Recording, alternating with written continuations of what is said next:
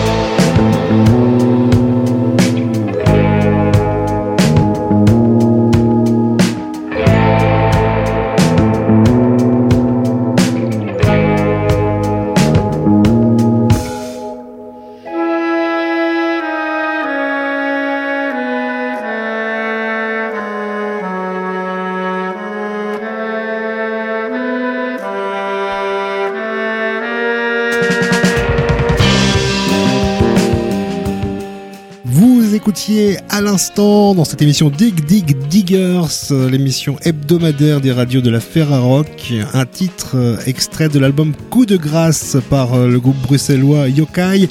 On va discuter pendant quelques instants aujourd'hui avec euh, presque tout le groupe réuni. Alors, on parlera pas beaucoup avec chacun d'entre eux sans doute, mais euh, notre interlocuteur principal, ça va être Yannick Dupont. Bonjour Yannick. Bonjour, bonjour. Qui est compositeur et puis euh, aussi batteur et puis aussi euh, au clavier.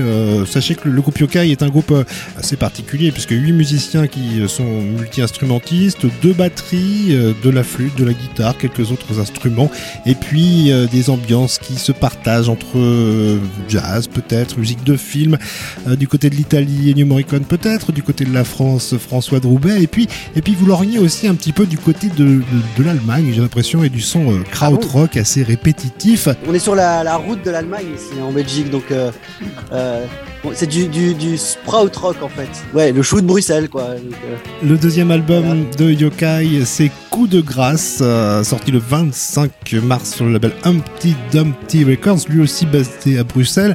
Si je parlais de d'influence italo, franco et germanique, ça signifie que vous êtes vraiment bien au bon endroit à Bruxelles pour faire cette musique-là. Et pourtant, vous allez aussi lorgner du côté de l'Asie, et puis ce mot euh, yokai qui donne son nom au groupe, euh, c'est parce que vous êtes euh, tous fans des petits esprits facétieux ou un peu moins facétieux qui, euh, peuplent l'imaginaire japonais le, groupe existe depuis très longtemps, depuis 10 ans.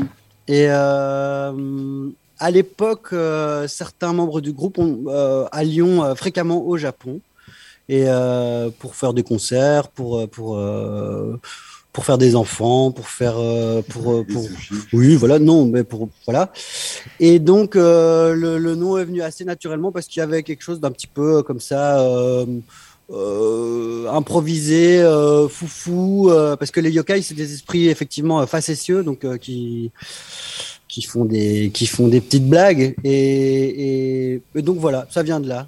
Il n'y a pas vraiment de, de, de, raison beaucoup plus profonde que ça. J'aime toujours bien aussi euh, dire un mot là-dessus parce que dans nos racines aussi, il y avait un lien avec des musiques de trance. Et peut-être pas que du Japon. Et il y avait un, un lien pour certains d'entre nous avec les esprits en tant que justement ce qu'on convoque quand on crée une musique répétitive et de trance. Qu'est-ce qui vient nous bouger à l'intérieur et euh, finalement, le, la, la, familiarité entre les djinns du, de l'Afrique du Nord et les yokai, euh, il y avait quand même une sorte de lien avec euh, le côté de se déplacer de soi-même quand on écoute des musiques de trance il y a effectivement cette histoire d'influence euh, multiple quoi. Donc euh, donc effectivement euh, on est passé par d'autres phases aussi avec ce groupe. Là ça c'est le résultat de, de 10 années en fait ce disque là et ce qu'on fait maintenant mais on a fait d'autres choses avant. On a on est passé par une musique qui était vachement plus liée à l'ethio jazz par exemple ou à des musiques plus de trance comme disait Frédéric.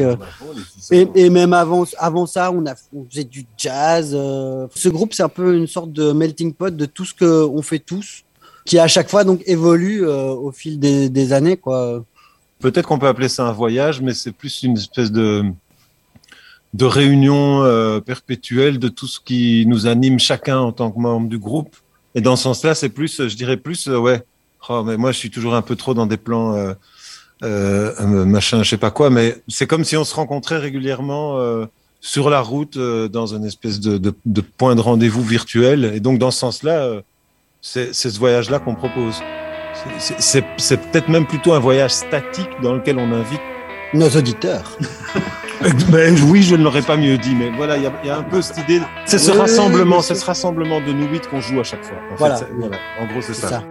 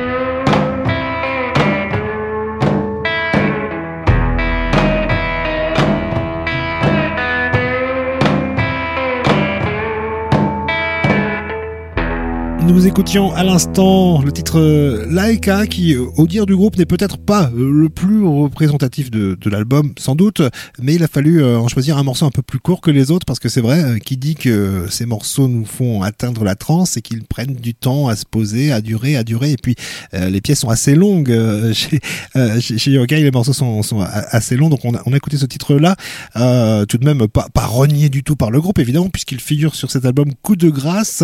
Alors le coup de grâce, vous voulez le donner à qui finalement? À toute la concurrence? À vos petits amis de, de Black Flower par exemple, qui font une musique qu'on pourrait euh, rapprocher de la vôtre, qui sont un aussi, Ouais, aussi non, c'est bruxellois? C'est nos copains, c'est les copains, ça. Non, non, non, pas du tout. Coup de grâce, c'était un peu, c'était un peu rigolo quand même parce que il y a le côté effectivement euh, un peu euh, euh, euh, la fin comme ça et, euh, et en même temps, comment Oui, c'est le- c'est le titre du dernier morceau. Mais donc il y avait cette, cette, cette, euh, ce dernier morceau qu'on aime beaucoup, qui est en fait une improvisation collective euh, que nous, je pense, à l'unanimité, trouvons assez gracieux, qui en même temps a été vachement conclusif pour l'album. Donc il n'y a pas vraiment de raison. On aime bien. C'est aussi un, disque de Willy DeVille qui s'appelle euh, Coup de grâce. Et je trouvais ça chouette de, dans un monde de récupération et de écologie euh, permanente, euh, de récupérer même les noms d'albums. On fait du recyclage de noms d'albums en fait, avec Coup de grâce.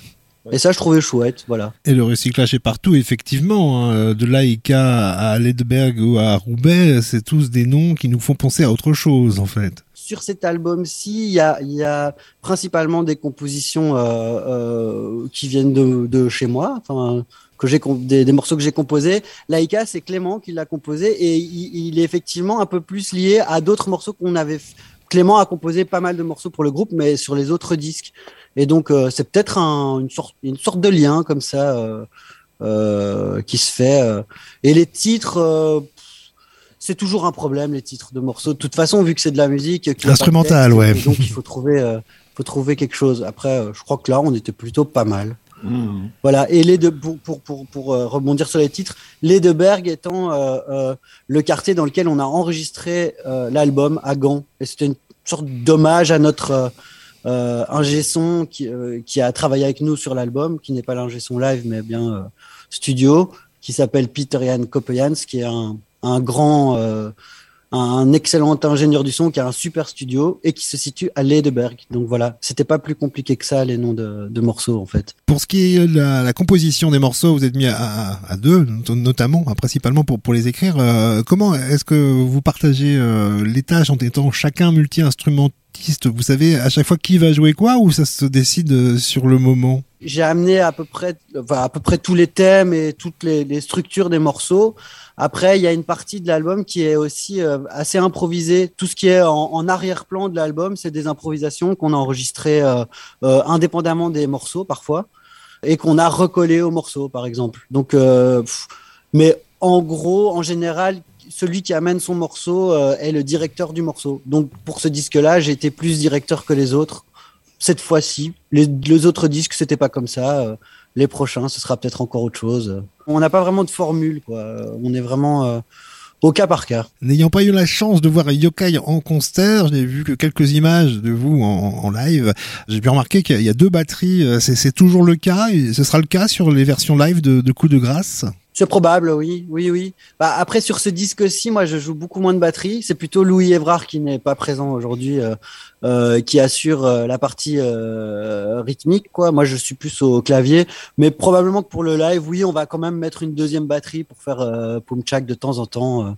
et puis après, il y a quelque chose de visuellement assez agréable comme ça, d'avoir les deux batteries devant. Les batteurs sont sommes entourés de, des musiciens. On a remarqué que du jour où on a commencé à se disposer comme ça sur scène, c'est comme si euh, on, actait pleinement que il y a une sorte de, renversement un petit peu euh, par rapport à la place rythmique, soliste, euh, etc. Dans le monde du jazz, la batterie est souvent dans le fond, les solistes devant.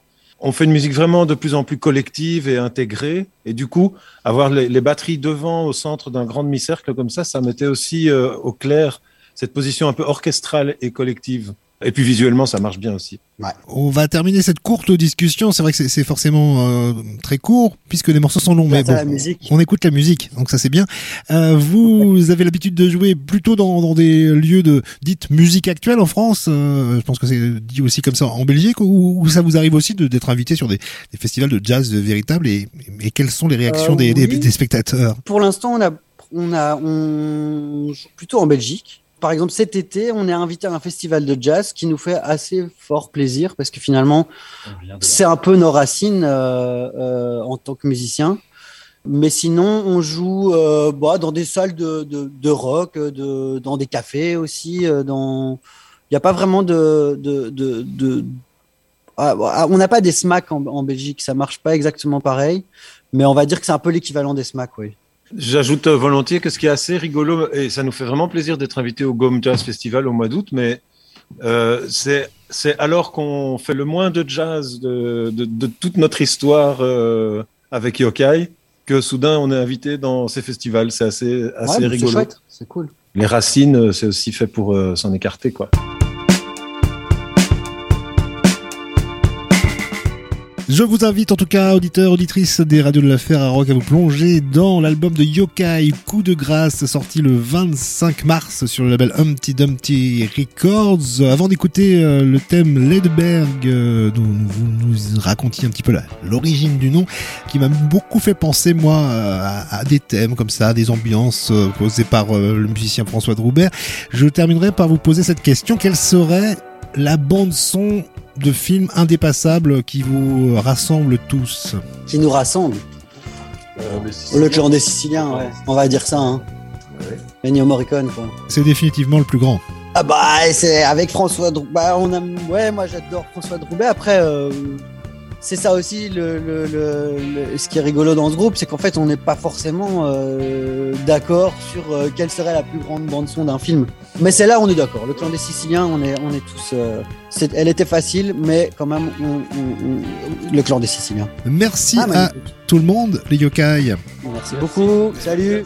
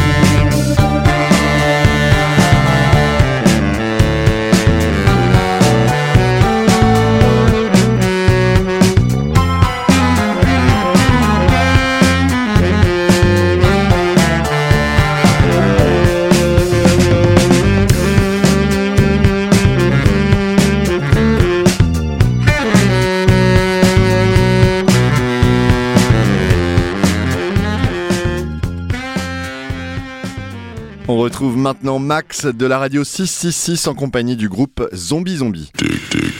Salut, c'est Max de la radio Ferrarock, radio 666 à Caen. Cette semaine pour la Ferrarock, j'ai le plaisir d'interviewer Étienne Jomet, membre du groupe Zombie Zombie, à l'occasion de la sortie de Vaevobis, album disponible chez Bornbad Records. Vaevobis est aussi le titre de l'extrait qu'on écoute avant l'interview.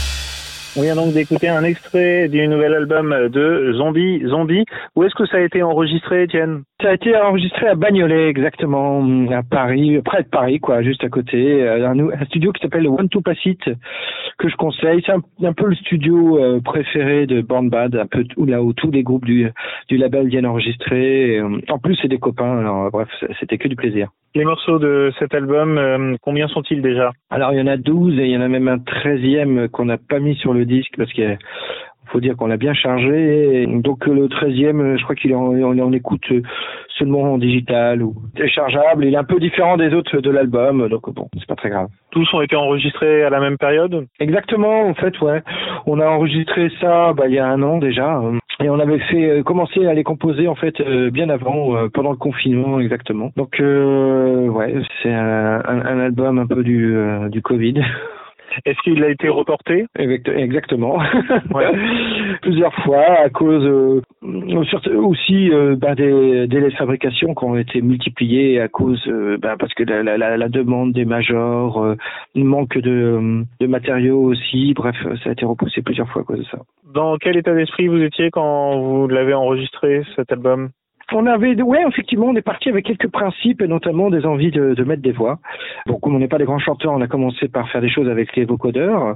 Comme on en a un chacun, ça nous a semblé cohérent de l'utiliser. Euh, après, on avait quand même le fantasme d'utiliser une vraie chorale, euh, ce qu'on a fait. Et puis aussi de- vrais chanteurs avec euh, sous la direction de Laurent Chégoyan. Il y a aussi euh, Angèle euh, Chemin qui a fait aussi d'autres voix. Enfin bref, et puis et, je vais pas citer tout le monde, mais l'idée c'était vraiment de mélanger les voix aux vocodeurs et aussi de chanter en latin. Voilà, ça c'était un peu nos idées de départ et puis toujours avec ces rythmiques et ces basses répétitives qu'on aime tant. Quel morceau peut-on écouter en pause musicale de cette interview Toujours euh, issu euh, du nouvel album de Zombie Zombie Oh, ben, en fait, euh, un morceau tristement, on va dire prophétique, War is Coming. C'est parti pour War is Coming de Zombie Zombie et on se retrouve juste après pour la deuxième partie de l'interview avec Étienne. À toutes.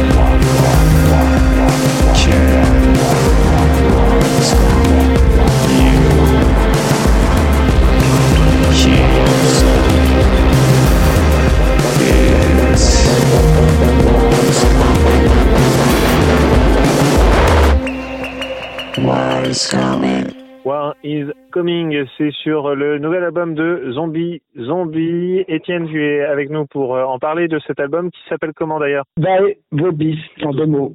Un des titres de l'album. Et ça signifie? Malheur à vous. Comment est venue euh, cette envie et surtout à qui ça s'adresse Malheur à vous Non, mais en fait, c'est, la- le résumé, c'est Vai Vobis, Vai Victis, c'est malheur à vous, malheur aux vaincus. C'est Mm. une citation d'Erasme, euh, euh, voilà, qui nous a parlé. euh, donc, bon, euh, il n'y a, y a pas de quelque chose de, de forcément négatif quand on a choisi ce titre. C'était plus euh, par rapport au, voilà, à, l'évoca- aux sonorités, quoi.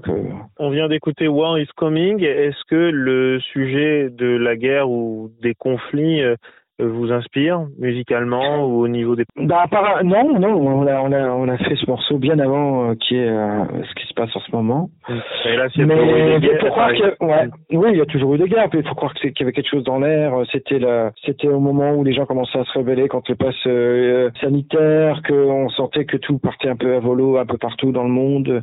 Certainement que, ouais, ça nous, ça nous a euh, parlé intuitivement et que le mot est sorti comme ça. hein. Il n'y a pas de réflexion plus profonde que ça dans, dans- dans notre démarche. Mais ouais, ouais, c'est, euh, oui, ça nous inspire, on va dire, euh, par la force des choses. Étienne, tu nous parles de- du nouvel album de Zombie, Zombie euh, pour Dig Dig Digger sur les différentes radios du réseau Ferrarock. Et évidemment, c'est un album que tu as bien envie de défendre un maximum sur scène. Ça a déjà commencé, cette défense sur scène de l'album? Exactement, ouais, parce que c'est les 15 ans de notre nouveau label euh, qui s'appelle Burn Bad, et du coup il y a des événements Burn Bad partout en France, donc euh, on s'y retrouve mêlés, donc c'est l'occasion de jouer avec des groupes euh, assez différents de nous, ce qui est très agréable, et puis euh, ben, le, de jouer avant avant la sortie du disque, que bon, qui est quand même imminente. Ton instrument de musique de prédilection, bon, t'en as plusieurs, mais tu es euh, Ouais. saxophoniste et claviériste. C'est un peu plus rare d'avoir euh, des saxophonistes euh, dans un duo électro qui plus est. Euh, ce euh, coup de cœur pour le saxo, comment est-il né? Oh bah, c'est le premier instrument que j'ai appris. Hein. Évidemment, j'ai l'impression qu'on me découvre sur le tard saxophoniste, mais en fait, j'ai commencé, je crois, à l'âge de 8 ans. Euh, euh, je me rappelle plus très bien. Euh, C'était mes parents. Ils m'ont demandé avec mon frère et moi c'est quel instrument on voulait faire. Puis voilà, on a lui il a pris la trompette et moi le saxo. Et j'en ai fait pendant tout, le temps, mais au départ, j'ai eu peur de l'intégrer au, parce qu'il avait mauvaise presse au, au prod électronique. Et puis finalement, euh, bah voilà, j'ai commencé à en mettre de plus en plus. Je m'aperçois que les gens réagissaient bien par rapport au saxo. Donc voilà, je, je, je commence à en mettre plein. Il y en a sur l'album là, mais euh, il fait plutôt des arrangements. Il est pas, euh, soliste. On n'entend pas trop là sur le sur la nouvelle tournée le saxo parce que hélas, euh, je peux pas jouer du saxo et chanter en même temps. Oui. Le, le nombre d'années d'activité de Zombie Zombie, euh, ça nous ramène déjà à 2006. En tant d'années, est-ce que tu as ressenti une évolution de votre style musical? Oui, oui, bien sûr. Un petit peu à chaque album, parce qu'à chaque fois, on essaie de se donner des, des défis. Et puis surtout, d'essayer de, de nouvelles choses. Alors, euh, bon, cette fois-ci, c'est les voix. Euh, fois, de- des fois présentes, ça peut être des synthés, euh, ça peut être aussi des longueurs de morceaux. Enfin, les contraintes sont différentes à chaque fois. hein. Ça peut être des musiques de films, donc euh, faire une musique qui colle avec euh, des images. On a fait aussi un spectacle avec euh, du cirque, quoi, des jongleurs. euh. tout ça, à chaque fois, c'est des euh, contraintes différentes et qui nous obligent à, faire des choses différentes. Et certainement, ça influe sur notre musique. Étienne Jomet, merci beaucoup d'avoir accepté cette interview pour Dig Dig Diggers sur les différentes radios Ferrarock. C'était à l'occasion évidemment de l'album qui est sorti, Vive Vobist. On vous suit aussi côté concert. On va évidemment euh, en annoncer un, un maximum sur les différentes radios Ferrarock. Un grand merci Étienne. Et Ouais, puis, euh, un petit coucou évidemment euh, aux comparses. À bientôt. Ah si, dernière chose. Avec quel morceau on conclut l'interview? On pioche aussi dans le nouvel album. Ouais, bah, moi j'aime bien le dernier morceau, la Consortium, euh, qui est aussi un des singles d'ailleurs. D'ailleurs, je pense que j'ai cité que des singles, mais euh, ouais, c'est des morceaux, euh, on va dire un, un peu euh, forts, quoi, dans le disque. On part sur ce morceau-là. Zombie Zombie, c'est à écouter sur les radios Ferrarock. À très vite. À très vite, bientôt. Ciao.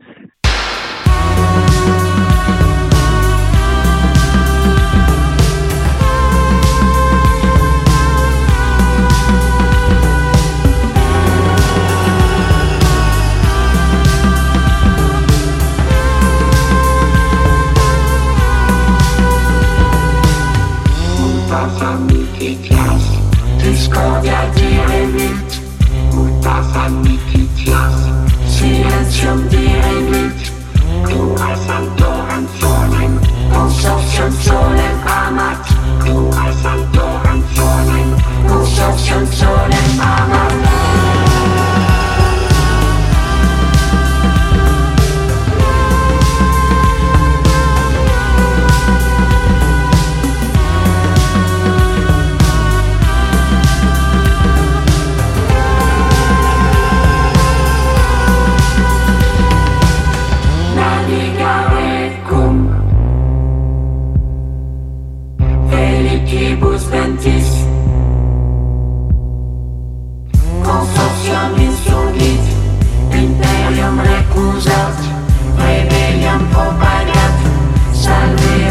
Salveo consortium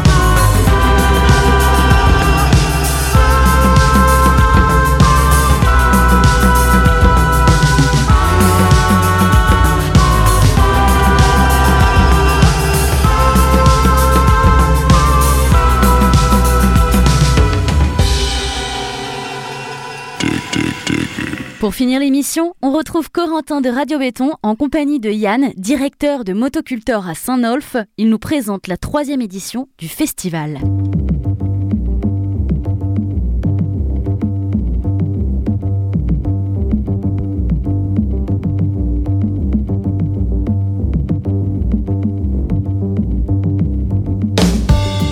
Bonjour Yann, euh, content d'être avec toi donc pour une petite émission radio pour présenter le Motocultor Festival. Euh, Est-ce que pour commencer tu peux te présenter et puis ton rôle au Motocultor? Bonjour euh, tout d'abord. Donc moi je suis, euh, je suis Yann Le Bariec, le directeur fondateur du, du festival qui s'est créé en 2007. Euh, je, je- le poste, bah, j'ai fait la programmation jusqu'en 2018.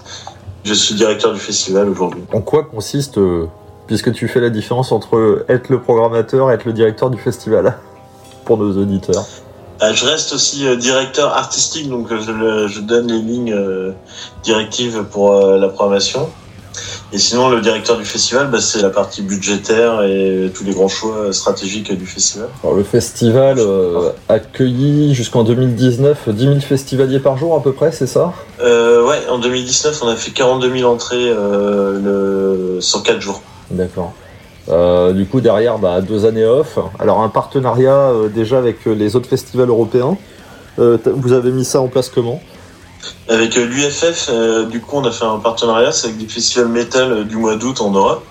Alors, ça c'est, on a commencé à discuter de ça en 2017 ou septembre 2017, pardon. Euh, L'idée, en fait, c'est de se regrouper à, à autour de sept festivals métal sur la sur notre week-end, le week-end et les deux week-ends précédents. Euh, notre festival qui a lieu du 18 au 21 août. Et du coup, là, l'idée, c'est de, se fédérer ensemble et de euh, proposer euh, à plusieurs festivals, motiver des groupes à venir tourner en, Europe. Quoi. Puis bah, l'année dernière, vous avez tenté de faire un, festival et puis bah, le contexte sanitaire n'a pas permis bah, de le réaliser. Et j'en arrive à la question un peu piège, c'est que là cette année ça se relance après deux années off. Comment tu fais pour réorganiser après deux ans sans rien Euh, comment ça se prépare euh Ah, du coup, la, la 13e édition du Motocultor Festival, qui aurait dû avoir lieu en août 2020, a été reportée une première fois en 2021. Ensuite, face aux incertitudes qu'il y avait avant l'édition 2021, on a fait le choix de reporter à nouveau la 13e édition en 2022 et on l'a remplacée par un mini-festival de 4 jours que malheureusement on a dû à 15 jours avant avant cette, cette mini édition on a dû euh, tout annuler parce qu'on est en zone touristique et les règles sanitaires se, dur- se durcissaient euh, lors de la reprise de l'épidémie euh, durant l'été, plus euh, la campagne de vaccination, ça n'aidait pas. Donc là, l'i- l'idée, euh, c'est on a reporté euh, la programmation. De, de- depuis 2020, on reporte euh, chaque année. Et là, on a, on a fait le choix de rajouter une euh, quatrième scène, d'être à 105 groupes. On a des groupes euh, bah, qu'on avait confirmés auparavant, qui ont été reconfirmés pour l'édition 2022. On a des, des nouveaux groupes qu'on n'a pas encore annoncés. On se garde ça sous le coude pour le, les, faire une annonce courant avril. Il y a eu des aides de l'État l'an dernier qui ont pas mal aidé à, à rester euh, pour les festivals de tout le, sur tout le territoire. Le quoi qu'il en coûte euh, du gouvernement a, aidé à, maintenir les, structures euh, qui portent les festivals pour euh, survivre dans le contexte Covid. Donc ça, ça a beaucoup aidé pour, euh, pour pouvoir repartir à nouveau en 2022. Et là, bah, tous les festivals, euh, autant l'an dernier, c'était des formules, euh, ce qui était proposé aux festivalistes, c'était des formules euh, réduites. Et là, on part tous euh, à faire repartir euh, en formule normale. Puis là, sur le mois de mars, euh, quasiment toutes les restrictions vont être enlevées. Et euh, la nouveauté, c'est que sur la prog, là, vous ajoutez une quatrième scène cette année? Oui, alors il y a deux nouveautés. Donc il y a la quatrième scène sur les vendredis. Nous, c'est un festival de, sur quatre jours. Les vendredis, samedi, dimanche, on a une quatrième scène. Donc, qui permet euh, d'élargir dans les styles de musique et euh, d'être euh, plus euh, bah, renforcer euh, pas mal de styles de musique euh, sur lesquels on pouvait pas être euh, bah, 70 groupes, on peut pas proposer autant de, styles et être fort dans tous les styles de musique métal euh, chaque année. Donc là, avec euh, 105 groupes, on va pouvoir proposer beaucoup plus de choses et être euh, plus euh, plus large et plus intéressant. Et on a sur le jeudi, l'autre nouveauté, c'est que en 2019, la première fois qu'on avait fait une journée d'ouverture et qu'on faisait un festival sur quatre jours, on était sur les musiques euh, celtiques traditionnelles. Donc ça, on garde les musiques celtiques traditionnelles, mais c'est euh, dans le- l'ensemble du festival euh, sur les quatre jours. Et le jeudi est plus particulièrement euh, axé sur le rock, avec bah, en tête d'affiche The Hives, le groupe suédois, et on a aussi The Libertines, le groupe de Pete Doherty, qui fête leurs 20 ans, je crois, de cette année. Et du coup, c'est euh, bah, ça, c'est un peu nouveau qu'on aille vers ce genre de groupe-là, et, ça reste quand même cohérent parce que on a, la journée du jeudi, bah, c'est beaucoup de rock et en, toute cohérence avec le reste de la de la programmation, et en même temps, bah, on- ça permet de faire des choses différentes euh, et des de proposer de nouvelles choses. Donc, on va avoir euh, The Clutch ce jour-là, les Young Gods, euh, une quinzaine de groupes sur la journée de jeudi euh, dans le rock.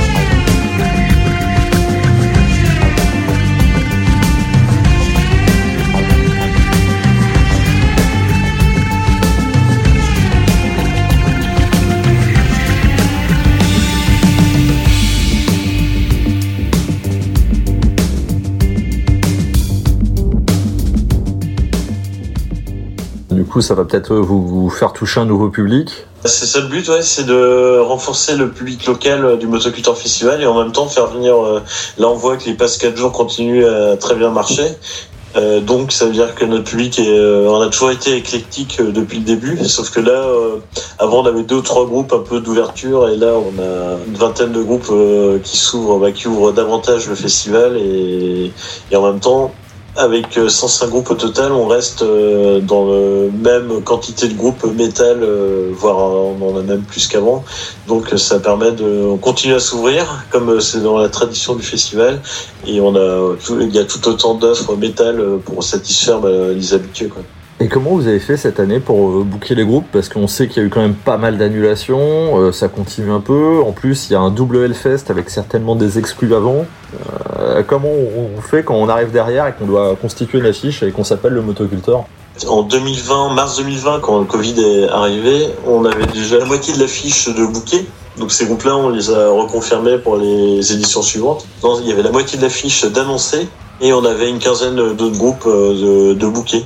Du coup, on avait une bonne base de 45 groupes. Il y en a quelques-uns qui ont dû, euh, comme Elung, qui sont plus disponibles en 2022. Et puis bah, pour le reste, on a, on a quand même une bonne base de, de groupes déjà annoncés. Donc les exclus, c'est difficile de nous en mettre euh, sur les groupes qu'on avait déjà confirmés avant. Et après, effectivement, ouais, c'est un peu, c'est pour ça qu'on s'est ouvert vers euh, des groupes euh, très rock.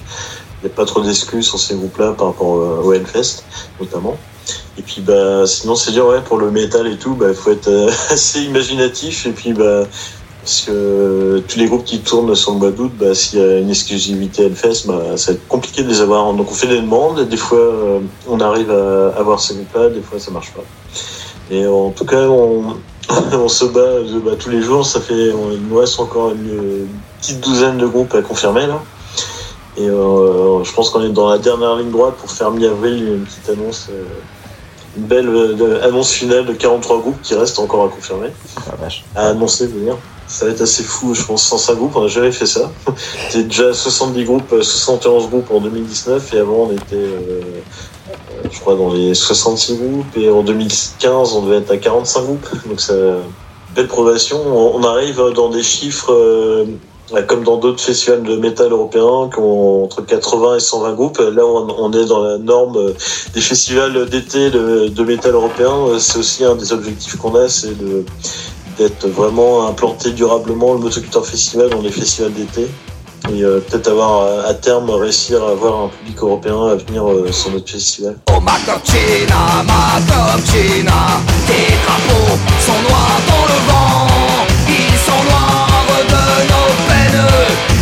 poisson rouge de notre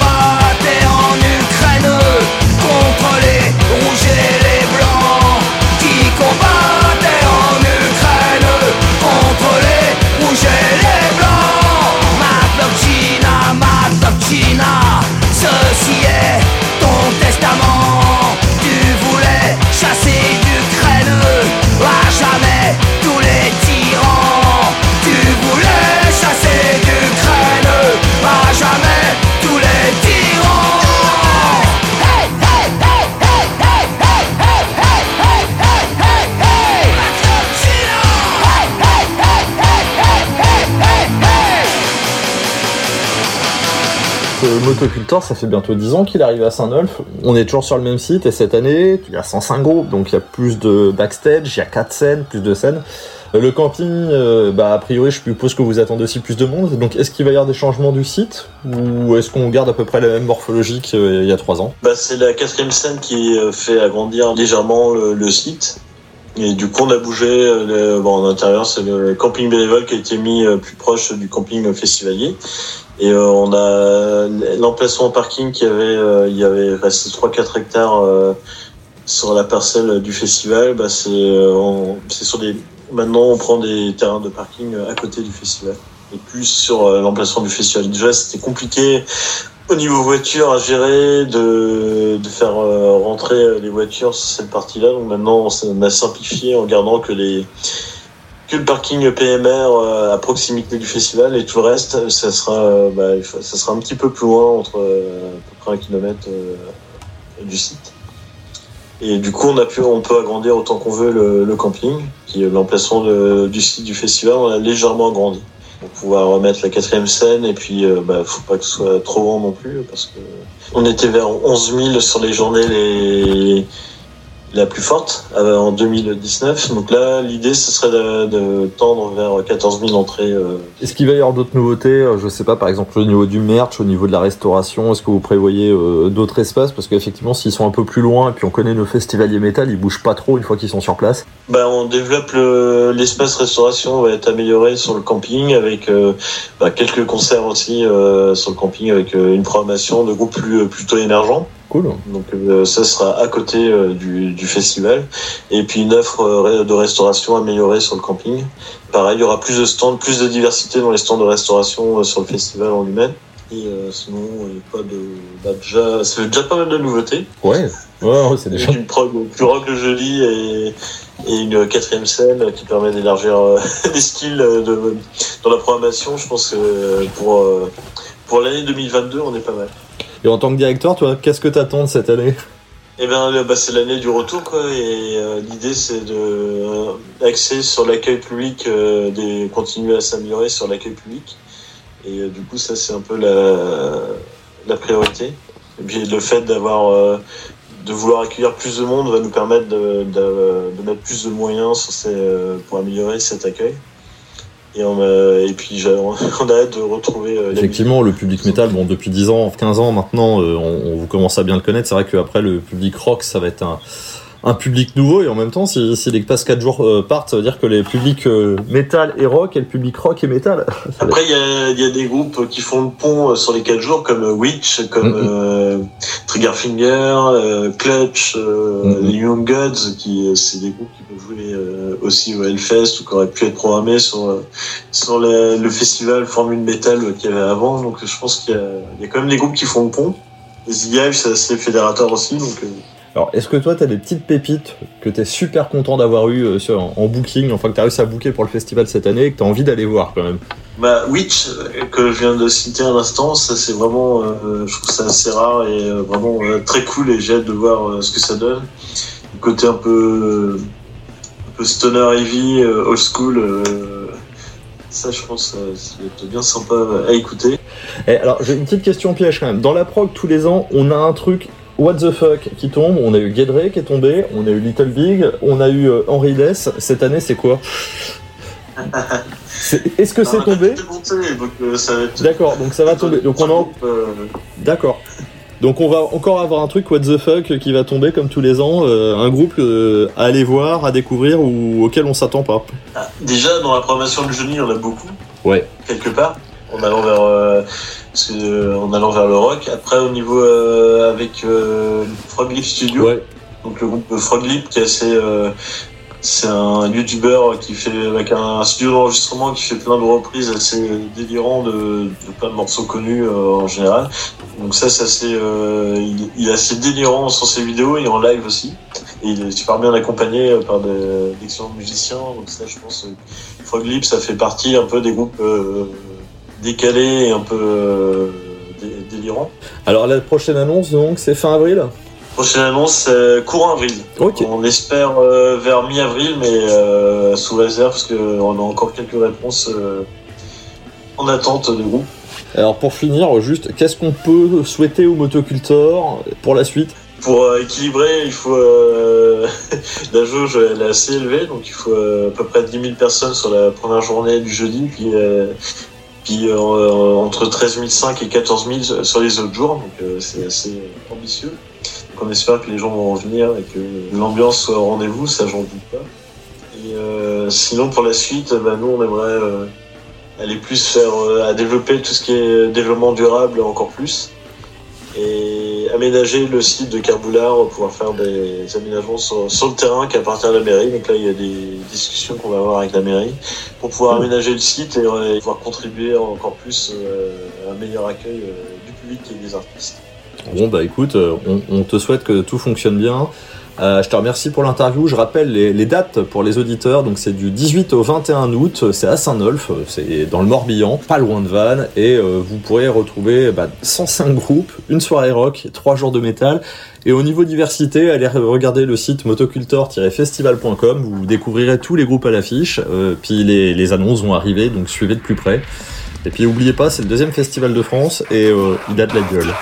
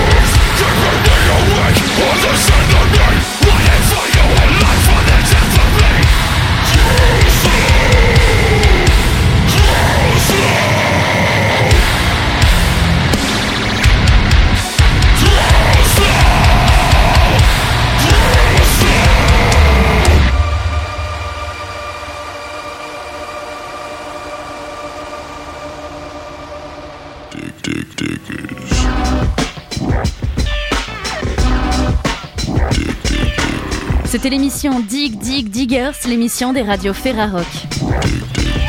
Pour en apprendre davantage sur les groupes Zombie Zombie ou encore Yokai et sur le festival Motocultor et sa 13e édition, rendez-vous sur le site www.ferrarock.org.